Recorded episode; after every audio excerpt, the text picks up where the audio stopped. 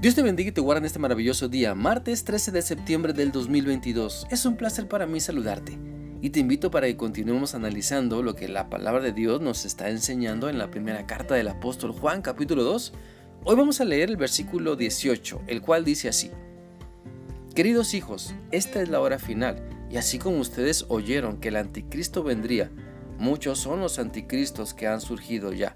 Por eso nos damos cuenta de que esta es la hora final.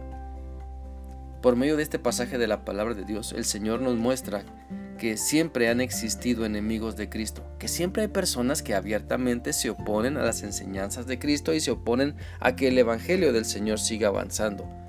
Cuando este pasaje usa la palabra anticristo, precisamente se refiere al que se opone a la voluntad de Dios, al que se revela abiertamente contra el plan de Dios y la salvación que solamente podemos obtener por medio de Jesucristo. Por eso cada uno de nosotros debemos reflexionar y no comportarnos como anticristos, es decir, no comportarnos como enemigos de Dios que se oponen a dar amor, a dar gracia, a misericordia, a seguir sus instrucciones. Cuando nos negamos a seguir las instrucciones de nuestro Señor y Salvador Jesucristo, nos convertimos en anticristos porque nos oponemos a su voluntad, porque pensamos que nosotros tenemos la razón o una mejor idea de cómo enfrentar la vida y desechamos las instrucciones de la palabra de Dios.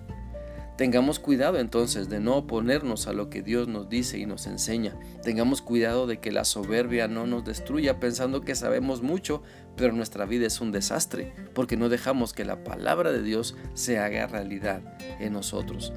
Por eso cuando vemos que cada vez más personas se oponen a lo que Dios quiere, es una señal de que el final está cerca, es decir, la segunda venida de nuestro Señor Jesucristo.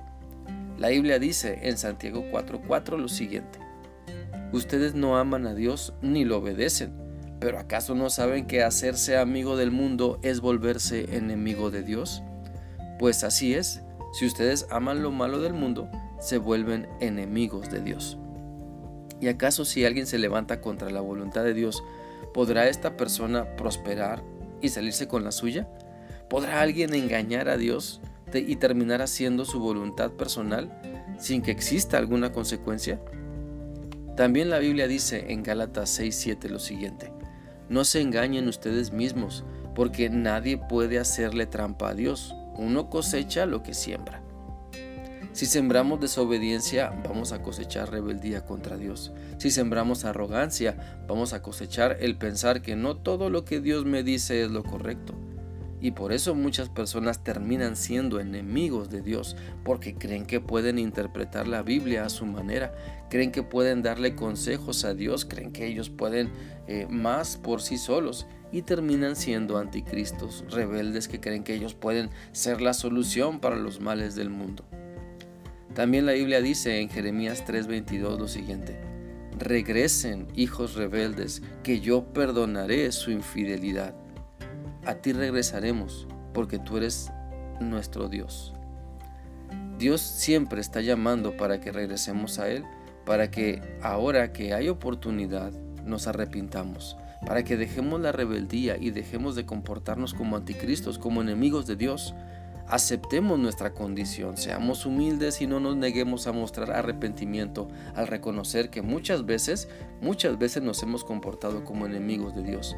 Sin embargo, el que quiere cambiar toda su vida, el que quiere cambiar nuestra manera de pensar para que cambiemos nuestra manera de vivir, es el Señor Jesucristo. Él quiere cambiar todo nuestro ser, Él quiere transformar nuestra manera de pensar. Recibamos entonces lo que Dios tiene.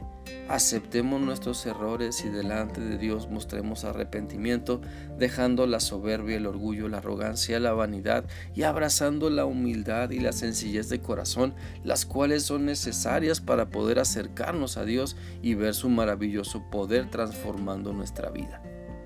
Espero que esta reflexión sea útil para ti y que permitas que Dios siga hablando a tu vida por medio de su palabra. Que sigas teniendo un bendecido día. Dios te guarde.